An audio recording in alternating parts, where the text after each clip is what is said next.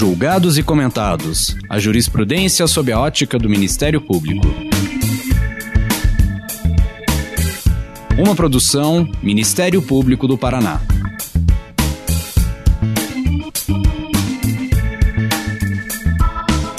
Olá, estamos começando mais um episódio do Julgados e Comentados. Eu sou Eduardo Cambi e hoje abordaremos sobre o tema do stalking e do cyberstalking, crimes de perseguição tipificados recentemente em nossa legislação penal. Para tanto, contamos com a participação de Ana Lara Camargo de Castro, promotora de justiça do Ministério Público do Mato Grosso do Sul. Lembramos que esse episódio foi gravado à distância em respeito às medidas de distanciamento social devido à pandemia da Covid-19. Nesse episódio, serão apresentados os conceitos de stalking e cyberstalking, em seus aspectos psicossociais e jurídicos, as teorias acerca de perfis de stalkers e uma análise detalhada do crime de perseguição, tipificado no artigo 147-A do Código Penal pela Lei 14.132 de 2021. Seja muito bem-vinda, muito obrigado por aceitar o convite e, por favor, conte para os nossos ouvintes um pouco da sua trajetória profissional e acadêmica. Olá, muito prazer participar. Agradeço o convite do Dr. Câmbio, convite do Ministério Público do Paraná. Bom, é, eu sou promotora de justiça no Ministério Público do Estado de Mato Grosso do Sul há 24 anos. É, atualmente assessoro o procurador-geral, é, é, fazendo gabinete judicial, e, o, e é, sou membro auxiliar também do Conselho Nacional do Ministério Público. Mas, propriamente com o tema, é, o que me liga ao tema, eu fui promotora de violência doméstica familiar contra a mulher durante 10 anos, entre 2006 é, e 2016, e foi nessa linha de frente da promotoria de VD que eu comecei a trabalhar com delito cibernético, tanto aqueles relacionados à exposição pornográfica não consentida na internet, quanto delito de cyberstalking. É, quando eu me afastei para fazer o mestrado nos Estados Unidos, fiz um, um Master of Laws in Criminal Law, com foco também em direito internacional das mulheres, em violência doméstica, me aprofundei no estudo desse, desse tipo de delito e escrevi um primeiro livro sobre stalking e cyberstalking em 2017, Cami, na verdade, é, e agora relancei o livro atualizado, enfim, com uma perspectiva não só americana, eu sempre falo muito direito americano, até em razão desse LLM em Criminal Law, e mas nesse livro trazendo outros aspectos também é, é, é da legislação portuguesa, da legislação inglesa, e trazendo, é, vamos dizer, uma, uma abordagem bem multidisciplinar desse fenômeno, mas realmente eu estudo esse tipo de tema, esse tipo de criminalidade há uns 10, 15 anos. Ana lá, vamos começar então explicando o que, é stalking, é, qual é o conceito dele, a origem do termo e as influências que certamente você trouxe ao estudar em Nova York é, do direito americano, do direito comparado. Bom, quando a gente fala em origem do termo, é muito interessante, porque é um termo, Cambi, que a gente empresta da biologia é, é, um, é, um, é um tipo de, de caça, né? É um modo dos predadores é, é, a se aproximarem de suas presas. Então, existem vários tipos né, de, de, é, é, de abordagem que os predadores fazem. O stalking é aquele tipo de abordagem subreptícia da presa, de ficar no entorno da presa, verificando também as suas fragilidades, a sua debilidade, e aí sorrateiramente até dar o bote. Então, essa expressão é, to stalk or stalking a gente empresta da biologia. É, é, um conceito que é caracterizado por um padrão de insistência, de impertinência, é, de habitualidade. E aí, a, o, o, legislador brasileiro utilizou né, o perseguir como núcleo, mas é um padrão de assédio, de importunação, de vigilância, de perseguição é, até a gente acha que não foi a melhor escolha, escolher o, o núcleo perseguido, mas isso a gente fala mais adiante. Então, é esse curso de conduta é caracterizado por essa insistência em assediar, em importunar alguém, causando nessa pessoa mais do que um mero incômodo, causando nessa pessoa um temor de que um mal vale acontecer, uma perda da sua privacidade, da sua liberdade, uma intranquilidade. Então, é, ele, ele tem é, essa característica de ser um curso de conduta. Quando a gente fala é, nos Estados Unidos, é, eu sempre digo assim que o primeiro caso é que é famoso nos Estados Unidos, que levantou o tema do stalking lá, ele veio no início da década de 80, câmbio, 1981, que foi quando Hinckley tentou matar o presidente Ronald Reagan.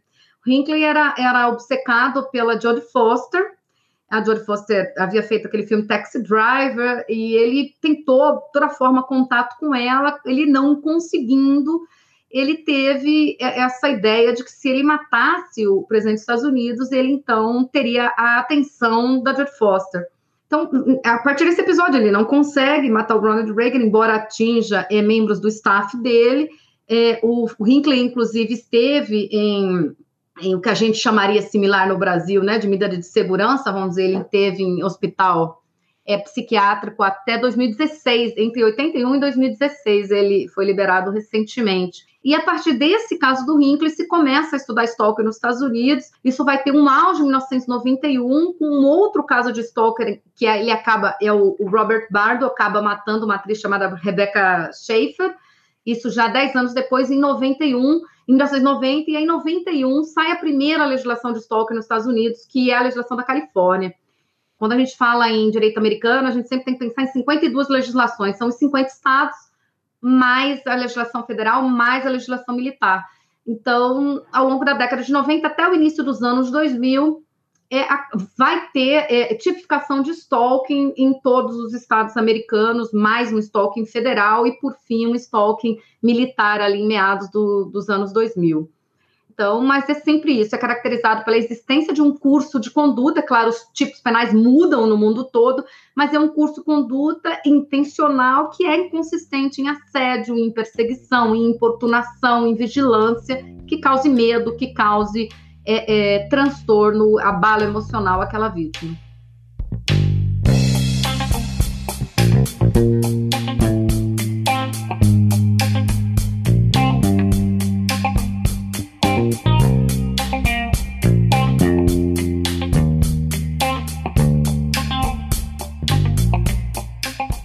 Vamos fixar então neste é, nesse curso de condutas, né? Vamos é, lembrando que o tipo penal lá no artigo 147A fala em perseguir alguém reiteradamente ou por qualquer meio, ameaçando-lhe a integridade física ou psicológica, restringindo-lhe a capacidade de locomoção ou, de qualquer forma, invadindo ou perturbando sua esfera de liberdade ou privacidade. Então, que tipo de comportamentos caracterizam o curso de conduta do stalking?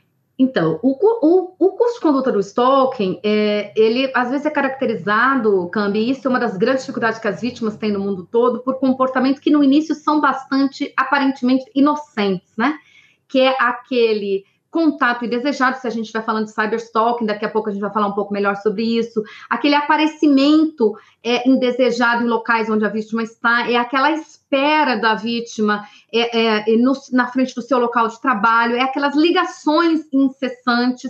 É, quem trabalha com violência doméstica, os colegas que trabalham nessa área, lidaram muito com esse stalker, que é o, é o que a gente chama de stalker do perfil rejeitado, do, da ruptura é, relacional, que é aquela pessoa que faz é, centenas de ligações, que segue a vítima nos seus locais de, de, de passeio ou de trabalho, que espera em frente ao local de trabalho, é que manda inúmeros e-mails. Quando a gente está trabalhando de cyberstalking, é, algumas pessoas é, é, também se utilizam da internet, então, para fazer esse contato ou para é, é, é trazer um, uma perseguição via terceira pessoa, a gente chama de stalker por procuração.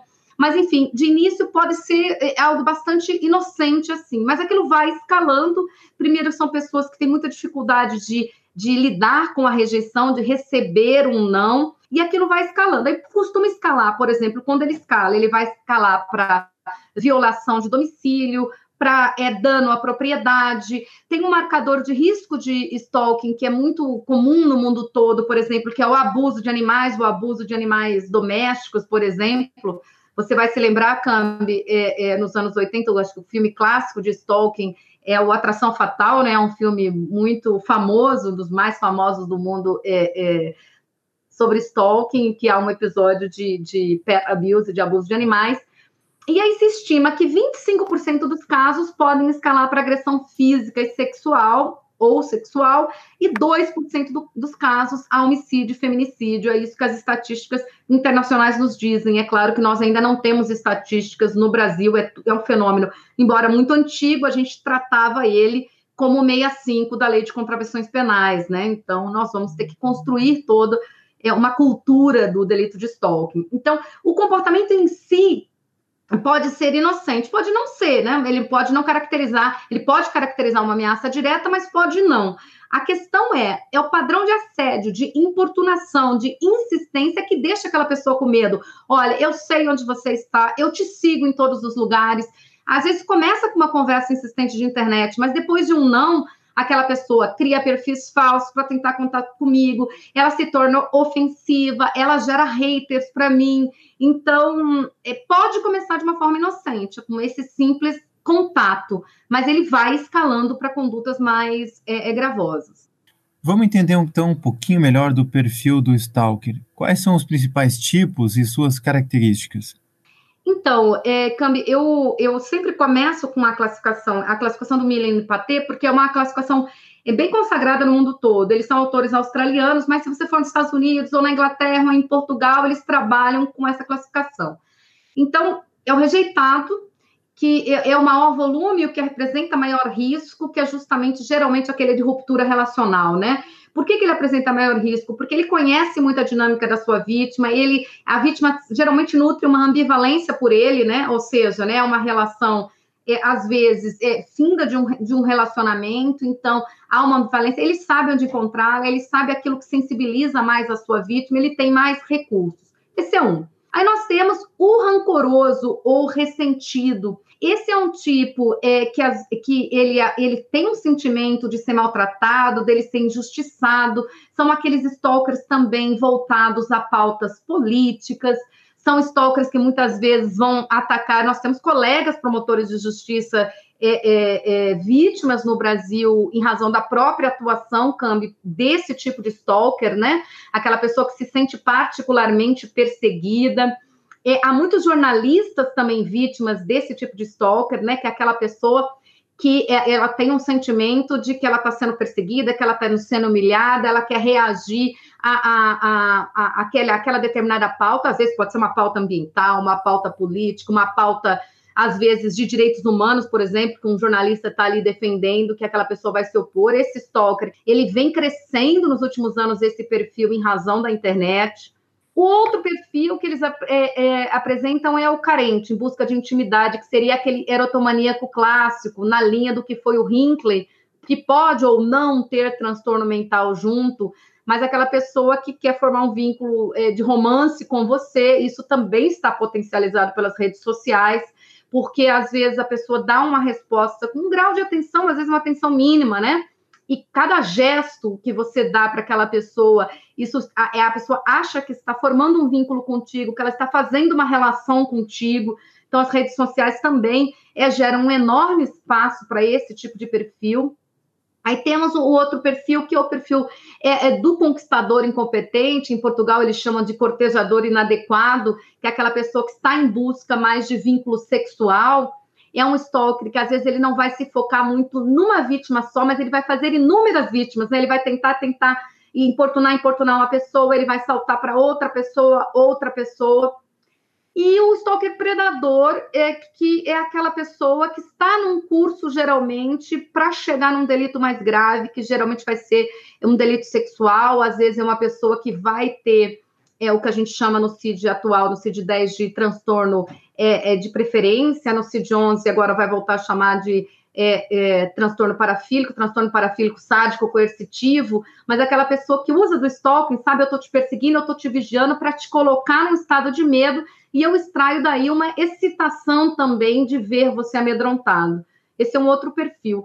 O que a gente propõe no livro é que a gente estude um perfil adicional, até porque quando Miller e Paté fizeram essa classificação, claro, isso antecede essa era grande da internet, é esse perfil que a gente vê muito hoje também, que é o, o simplesmente vaidoso, ganancioso, Cami, que assim, é, é, ele foca em alvos, é, vai invadir a liberdade, vai invadir a privacidade de uma pessoa, vai realmente tornar aquela vida da pessoa virtualmente um inferno, mas ele não necessariamente ele é rejeitado ou rancoroso com alguma coisa, mas ele quer seguidores, ele quer alavancar publicidade, ele, ele, ele tem um perfil de vaidoso ganancioso, um perfil é, é, é, narcisista, e esse é um, é um, eu acho que é algo que também vem com a, com a ascensão desse tipo de violência que a gente encontra em, em alguns ambientes é, das redes sociais.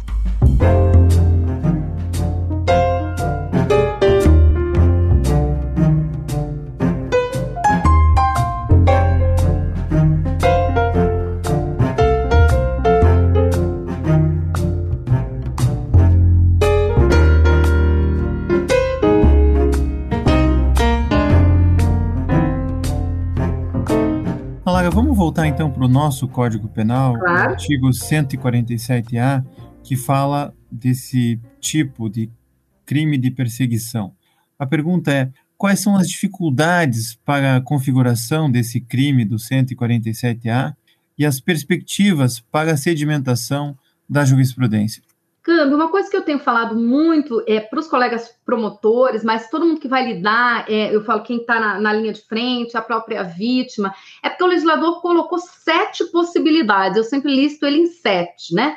É, é, então, na hora de fazer essa narrativa, esse é o primeiro desafio que o MP vai ter, né? Porque é perseguir ameaçando a integridade física, perseguir ameaçando a integridade psicológica. Então, aqui nós já temos uma questão. É, muita gente me pergunta: olha, Exige ameaça? Falei, bom, depende daquilo que a vítima registrou e do que você colocou na tua narrativa da denúncia. Por quê? É, se eu optei por ameaçar a integridade física, ameaçar a integridade psicológica, então eu vou ter que comprovar esse medo é, é na mesma medida que o 147 CAPT exige. Se eu não, se eu estou narrando uma, uma, Eu optei pelo, por exemplo, perseguir é, é, é, invadindo a esfera de privacidade, ou perturbando a esfera de privacidade, ou invadindo a esfera de liberdade, ou perturbando a esfera de liberdade, eu não vou precisar do medo, né? Eu vou ter que comprovar como que essa esfera de liberdade ou privacidade foi invadida. Lembrando que quando a gente fala em, em liberdade, gente, é, a gente está falando também no, no, claro, no nosso bem jurídico de liberdade que a gente conhece tradicionalmente, mas uma nova roupagem da liberdade, que é a liberdade virtual, né? Se essa pessoa está invadindo a liberdade de expressão nas redes sociais de alguém, está impedindo que eu utilize livremente é, é, da minha expressão no ambiente virtual. Mas voltando, então, por exemplo, um dos desafios que nós vamos ter é isso, é numa narrativa que eu depois que eu escolho, né, é, qual qual dos, das, dos sete núcleos duplos, porque ele é todo de núcleo duplo, né, o, o tipo penal, então um pouco complexo, é tomar este cuidado, porque não existe, por exemplo, é, perturbar a integridade física ou perturbar a integridade psicológica. Ali eu tenho que ser ameaçar. Então esse é um primeiro cuidado. Outro cuidado que nós vamos ter que ter, Cambi, que eu acho que a jurisprudência vai ter esse desafio, é construir o que é curso de conduta no Brasil. Porque se a gente pega numa, alguma legislação americana, por exemplo, alguns estados ou a legislação federal vai dizer que é duas ou mais. Em alguns outros países ou em alguns estados americanos não vai dizer o que é o curso de conduta. Exige habitualidade, mas como configura essa habitualidade? Então, isso a jurisprudência brasileira vai ter que consolidar. Agora, fica bem claro, e daí foi a nossa preocupação com a revogação do 65, fica bem claro que aquele ato isolado, né, é, em que a gente jogaria no 65, agora se tornou atípico. Vamos lembrar para pro, os ouvintes que a, é, a Lei de Contravenções Penais, no artigo 65, falava molestar alguém ou perturbar-lhe a tranquilidade, por assim ter um, ou motivo reprovável. Ou seja, ao ser revogado o artigo 65 da Lei de Contravenções Penais, quais as implicações aí que você estava explicando, Ana Lara? Então, é, eu até as pessoas perguntam, olha, Ana, acabou tudo, tem que arquivar tudo? Não, nós podemos pensar numa continuidade normativa típica, ok, aquele delito do 65 que estava em curso, é, e que ele se encaixa no 147A, ele, ele pode prosseguir, ok, mas aí vai exigir a habitualidade, que a habitualidade é da essência do tipo do 147A. Aquele fato isolado que a gente narrou, ele fica típico hoje. Então, em certa medida, Cambi, eu tenho dito isso para os colegas, o legislador brasileiro não tem um tipo, vamos dizer, consolidado para assédio, né? Acabou optando, inclusive, aqui pelo, pelo núcleo, como eu falei, perseguir, Não que perseguir não seja uma forma de stalking, mas no mundo todo o stalking é estudado como uma modalidade, vamos dizer assim, agravada de assédio, né? É aquele assédio que, para além de te incomodar, ele te causa medo, ele abala a tua estrutura emocional. Aqui ele ficou com o núcleo perseguir, é lógico que esse perseguir também nós vamos construir como membros do Ministério Público e como né, é, jurisprudência brasileira, esse perseguir justamente no sentido de assediar, de importunar, não vai ser o perseguir clássico nosso, que é muito físico, né? Tem muito a ver com, com perseguição física. Então, nós vamos ter que construir esse núcleo, dar, dar-lhe o sentido, né? De importunação, de assédio. Mas o fato é que nós perdemos com a revogação do, meio, do 65 um, um tipo guarda-chuva, né? Um tipo é, é, é, é, de assédio geral, de perseguição geral, importunação geral, que cobria essas situações. Então, um outro cuidado que, que deverá de existir daqui para diante é se consolidar o curso de conduta, é demonstrar que há uma habitualidade naquela conduta. Quantas vezes, Ana Bom, alguns lugares, como eu disse, alguns países, alguns estados americanos entendem duas ou mais. No Brasil, isso não está escrito na lei, né, Câmbio? Então, é nosso papel, vai ser construir isso de habitualidade, mas ficamos órfãos, na verdade, é do 65. Então, eu, eu acho que as primeiras coisas que a jurisprudência vai tentar consolidar é o que é curso de conduta, é, realmente a revogação do 65, eu acho que a tendência será é, é, pela continuidade normativa típica, desde que haja habitualidade, se não houver, será típico. E é, essa questão da ameaça, eu acho que é muito importante o Ministério Público saber trabalhar isso, porque do jeito que o legislador brasileiro optou, ele não exige ameaça em, em, em todos os núcleos duplos, né? Ele só exige no ameaçar a integridade física, ameaçar a integridade psicológica. Mas se o promotor optar por isso, ele também tem que construir esse medo, ele também vai ter que ter essa resposta da vítima de que realmente ela sentiu medo, da mesma forma que ocorre no 147. Acho é, que também nós vamos ter muita dificuldade, Cambi, com a questão de ser juizado especial criminal. É, isso também me chama a atenção, porque quando a gente lê o caput do artigo 147, a gente vê que a pena está sujeita à reclusão de seis é, meses a dois anos, exceto em três hipóteses, né, contra criança, adolescente, idoso, mulher por razões de condição de sexo feminino, nos termos lá equiparados ao feminicídio do 121 parágrafo 2 letra A, ou quando houver concurso de duas ou mais pessoas ou com emprego de arma, tirando esses casos, é uma infração de menor potencial ofensivo, sujeito ao procedimento da Lei 9099. Foi adequado esse tipo de opção tomada pelo legislador? Olha, Cambi, eu entendo que não, é quase todos nós, assim, que estudamos ou somos autores aí de é, direito digital, é, para nós, a gente ficou muito insatisfeito com essa opção do legislador, porque, é, de uma maneira geral, isso também não, já não passa a gravidade da conduta, que é o stalking, né? A gente fica é, é, é, é naquele mesmo sentido de dar pouca importância ao fato, mas sobretudo pela forma de investigar, né? A gente sabe que quando a gente está tratando de juizado especial criminal, vira, é via de regra, é basicamente o TCO, né? É feito ali na hora, é, é com uma, uma, uma, colheita muito simples de informações da vítima. É, ela não é instada, por exemplo, é, a entender que existe um período de guarda, por exemplo, no Marco Civil da Internet. Então, se providência para ser tomada em relação a servidores de aplicação é no prazo de seis meses, seis meses, a servidores de conexão no prazo de um ano. É, o, o, próprio membro do Ministério Público, né, como é, é, autoridade que o Marco Civil da Internet permite que justamente entre no, nos law enforcement da, dos servidores e, e providencie a guarda, e o, a, o colega que está no JEC não tem esse, esse hábito de fazê-lo. É, então, é muito difícil fazer delete. Às vezes, assim, print, ensinar mais do que o print, por exemplo, que a pessoa precisa capturar o URL, né? Ou, o link daquela postagem. Nada disso é, é, é, é, cabível dentro do juizado, né? Ainda, quanto mais se a gente for precisar de auto de constatação, ou de perícia, ou de alguma coisa a mais. Então, do que, que eu tenho dito para os colegas? É que os colegas vão precisar estar muito atentos quando aquele TCO chega porque assim, aí muitos caras dizem, ah, Ana, dá, dá para jogar pro, ali para é, investigação complexa e mandar para a justiça comum. Dá, câmbio. Só que com quantos meses isso vai chegar numa vara comum, né? É quase um ano depois, provavelmente, do fato, e vai ficar aquele vai e vem. E muitas vezes, quando a gente está tratando de delito digital, como eu falei, se depender é, de período de guarda, se depender da própria vítima guardar esse material, às vezes isso já se perdeu, porque ela não foi instada naquele momento que ela registrou o TCO a apresentar nada. É, o TCO ele vem cru, né, com uma folhinha. Então, realmente não é adequado. É, em relação às causas de aumento de pena, sim, você falou, mas é bom lembrar para as pessoas, porque as pessoas têm que falar, ah, quando a vítima for mulher, o stalking não é de juizado. E não é isso, né, Câmbio? É exatamente o que você acabou de falar. É no caso de violência doméstica ou naquela situação que se equipara a, ali ao feminicídio, né?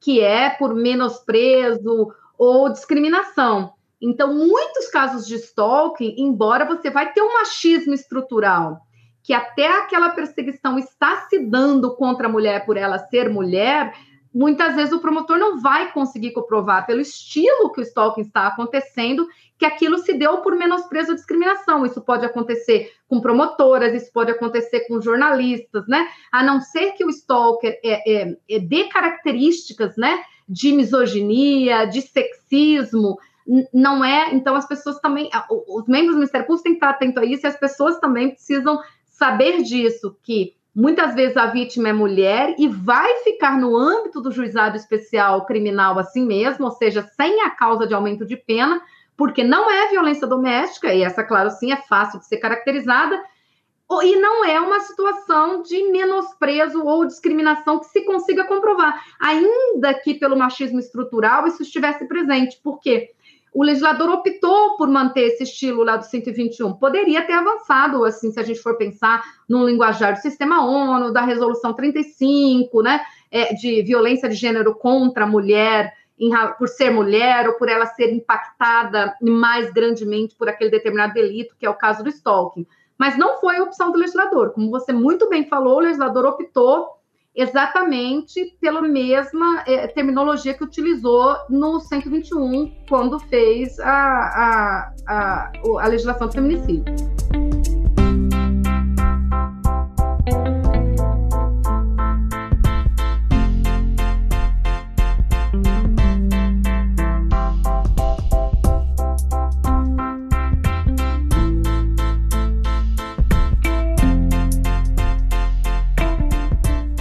Você explicou as origens do stalking, lembrou o caso do Ronald Reagan, é, lembrou que isso aconteceu lá na década de 80, 90 do século 20. Só que a gente está no século 21, onde a internet está cada vez mais presente na vida da gente, e aí o conceito que chama mais atenção é o cyberstalking. Então explica para nós o que, que é cyberstalking, quais são as suas modalidades, para depois a gente avançar na investigação e na prova eh, desse crime.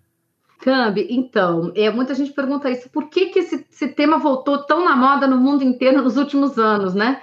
E é justamente por conta da internet, porque se a gente pensar assim, até o fim dos anos 90, início dos anos 2000, havia legislação em boa parte do mundo, não tinha no Brasil, mas tinha em boa parte do mundo. E de repente ele ficou, eh, perderam o interesse por isso. E aí, com a ascensão dos aplicativos mensageiros, das redes sociais, esse delito voltou a, a expandir no mundo inteiro. Eu estava vendo as pesquisas americanas do ano passado, inclusive, eles fizeram uma pesquisa grande sobre todas as modalidades de assédio na internet, o stalking dentro desse guarda-chuva maior que eu falei de assédio, e achei tão interessante, Cami, porque a razão primeira antes era gênero, justamente, é a, for a, forma maior de assédio na internet, era gênero, e no, na pesquisa de 2020, a pauta política passou gênero, ou seja, as formas de assédio na internet, é, na pesquisa americana de 2020, a motivação política, né, a polarização, a, motiva a motivação política dominou a pauta. É, acendeu muito, a Inglaterra mudou toda uma questão de estatística para poder contemplar esses delitos, criou um delito novo, que basicamente é, a Inglaterra é pioneira, que é o, é o Coercive Control, que é o stalking no ambiente doméstico, um delito que eles criaram em 2017, e a internet veio com força para isso. O cyberstalking, a gente diz que ele ocorre em três vertentes diferentes. Então, primeiro é o assédio por comunicação direta. Então, quando eu falo assédio, importunação, perseguição, vigilância, da mesma forma que a gente tem do modo físico, mas do ponto de vista da internet. Então, o primeiro tipo de assédio de cyberstalk é por comunicação direta. É quando eu importuno diretamente a minha vítima. Assim, eu falo com você, cada postagem sua, eu mando mensagem, eu comento inbox, eu comento direct, eu, eu faço uma, uma overdose de mensagem, eu mando sexting, eu sufoco a sua vida online, eu me dirijo a você, vítima. A outra modalidade de cyberstalking é o assédio por uso da internet. Então, não é o assédio por comunicação direta, eu não falo com você, mas eu uso da internet para te atingir. Como? Então, eu posso é, é, criar perfis falsos em redes sociais. Eu sempre falo, é, cambiou que comecei a estudar isso em relacionamento afetivo, era muito, porque as pessoas compartilham senha como prova de amor e depois o relacionamento rompe e essa pessoa detém sua senha, ela entra na sua rede social ou entra no seu e-mail e a partir daí ela faz o que a gente chama de é, é, cyberstalking de assédio por uso da internet, ou seja, eu uso, por exemplo, da tua rede social, faço ofensas a determinadas pessoas ou a determinados grupos de pessoas e eu gero haters para você, por exemplo. Uma das formas mais comuns de acesso por uso da internet é o, o que a gente chama de é, é, é, cyberstalking by proxy, né? Por procuração ou por terceirização. Eu gero haters, eu faço um comentário na tua rede social como se fosse você, e aí ofendo toda uma categoria de pessoas que vão me ajudar a assediá-lo eu mando e-mails em seu nome. Eu atendi muitos casos assim, de relações findas, em que a pessoa mandava e-mails para o patrão, para colegas de trabalho da ex-mulher, é, sejam e-mails ofensivos, com comentários do que, que ela pensaria do patrão ou pensaria do colega de trabalho, é, às vezes com imagens íntimas dela, e eu mandava como se fosse eu mesmo. Então, é, é, essa é uma das formas mais comuns. Também Doxing, né, é uma das formas de, de cyberstalking por uso da internet, né, eu vazar informações, o doxing é o vazamento de informações íntimas ou confidenciais de alguém, documentos pessoais, números de contas, então é uma, uma das formas mais comuns de cyberstalking, ou seja, de eu violar a sua intimidade, a sua liberdade, a sua privacidade. E o outro, a outra modalidade de cyberstalking é o assédio por intrusão informática, que daí é aquele que eu vou instalar um aplicativo espião, é, é, eu vou instalar um rastreador, por exemplo, de GPS, eu vou fazer um, um domínio é, à distância da sua webcam. Então, são essas as modalidades. Então, por comunicação direta, por uso da internet ou é, por intrusão informática. Né? Intrusão mesmo é, pode ser né, uma violação física, mas de regra é a instalação de algum é, é, aplicativo, e hoje há muitos né, disponíveis, esses aplicativos é, espiões, porque é, muitos deles são vendidos, Cambi, como é, controle parental, né? São esses que os pais instalam para fazer monitoramento, seja monitoramento GPS ou para ter acesso às mensagens, às comunicações dos filhos, e que também são muito usados para para intrusão informática no sentido do cyberstalking. Para finalizar, Ana, é, um tema muito interessante, seja na perspectiva das vítimas, seja do Ministério Público, é a questão da investigação dos cybercrimes, que a gente está ainda aprendendo a fazer essas investigações. E o que, que você diria a respeito da investigação e da produção da prova do cyberstalking, é, na perspectiva tanto do Ministério Público, que tem o ônus de, de provar, quanto para as vítimas que possam ajudar o Ministério Público na colheita desses meios de prova? Então, primeira coisa, assim, quero retomar do que eu já falei, é que tanto os colegas quanto as vítimas precisam estar atentos, que se eu estou registrando um TCO, né, câmbio, a primeira coisa, eu preciso levar tudo pronto, porque não vai haver uma instalação do inquérito, uma, uma investigação, e o colega tem, tem de ver se é cyberstalk, se já não é o caso naquele primeiro momento, é, é, de enviar para a justiça comum ou de já naquele primeiro momento que bate a ele fazer esse pedido de, de elementos probatórios. Mas vamos começar dizendo assim: é, uma das coisas que a gente fazia muito na promotoria de VD era o chamado, para esse tipo de stalking, era o chamado auto de constatação, né? O auto de constatação era nada mais é do que a, a vítima levava o seu aparelho telefônico na delegacia e não sendo necessário uma perícia, não precisava de uma ata notarial naquele primeiro momento, porque a gente pode fazer essa constatação do que tem o aparelho por perícia, quando o caso é complexo, exige perícia, por empresas que fazem certificação por blockchain, ou por, por é, é, ata notarial, mas a própria delegacia tinha esse cuidado. Então, a, a delegacia dizia, manuseando o aparelho do fulano, detectei 50 ligações partidas por esse nome, detectei mensagens. Então, havia um auto de constatação, uma rotina de auto de constatação que a gente tentou implementar nas DEAMs é, aqui na época. Segunda coisa, se nós estamos tratando é, de postagens em internet, é, a pessoa saber que ela faz o print, é, câmbio. Às vezes são coisas simples, mas ela tem que capturar também a URL, ela tem que capturar o link, né? Embora se possa não, não ter o link, mas quando você vai tratar com preservação de prova, que você vai pedir alguma coisa para um provedor de aplicação na internet, eles vão pedir o link já de cara, e quando está tratando de indisponibilização de conteúdo, especialmente para o provedor de busca, é, a jurisprudência do STJ é muito pacífica no sentido de que precisa indicar o URL. E quando a gente fala em URL, gente, é o link. E o link, se você pegar, por exemplo, dando um exemplo, uma rede como o Facebook, é, você tem o link da sua página, você tem o link de uma foto, você tem o link de cada comentário que é feito.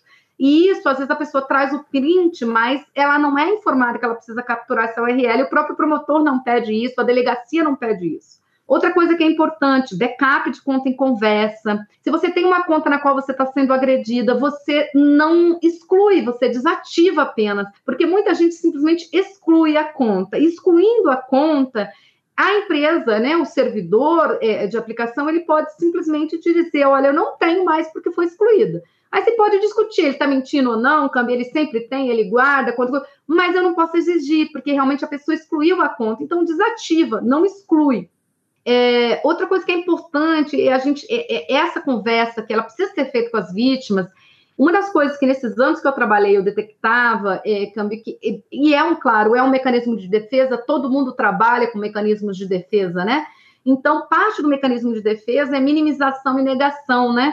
Então eu, eu vou lá e apago todas essas conversas, eu limpo tudo porque aquilo eu acho que eu limpando aquilo, ele não vai falar mais comigo e tudo mais. Então, a pessoa também precisa ser orientada a não apagar essas conversas, a não deletar, a manter, a não trocar, ela pode até trocar de número, né? Mas ela precisa preservar aquelas conversas que estavam, e muitas vezes as pessoas até por um mecanismo de defesa, achando que eu apagando aquilo eu vou apagar tudo o que está acontecendo comigo, elas perdem essas provas.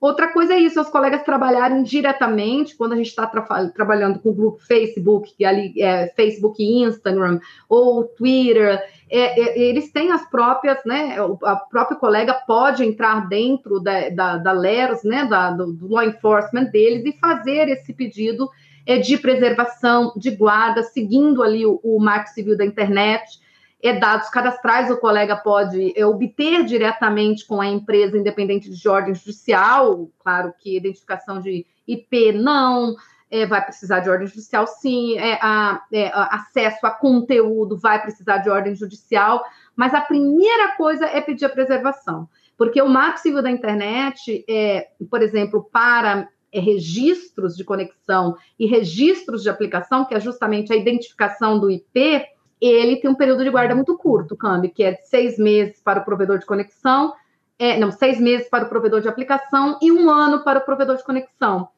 É, e há outras, outras questões na, é, de guarda que a lei nem estabelece qual o prazo, né?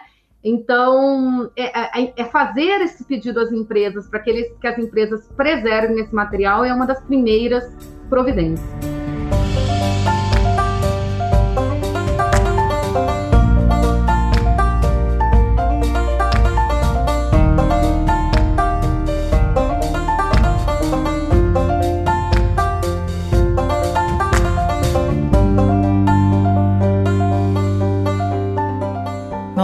Muito obrigado por ter compartilhado um pouco do seu livro, dos seus conhecimentos, da sua pesquisa aqui no Julgados e Comentados.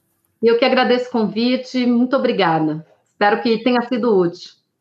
Não se esqueça de curtir ou se inscrever em nossas redes sociais e assinar nosso podcast no aplicativo de sua preferência. Você também pode participar da elaboração dos julgados e comentados. Para sugerir um tema, encaminhar dúvidas ou comentários, envie para a gente no e-mail julgados e comentados mppr.mp.br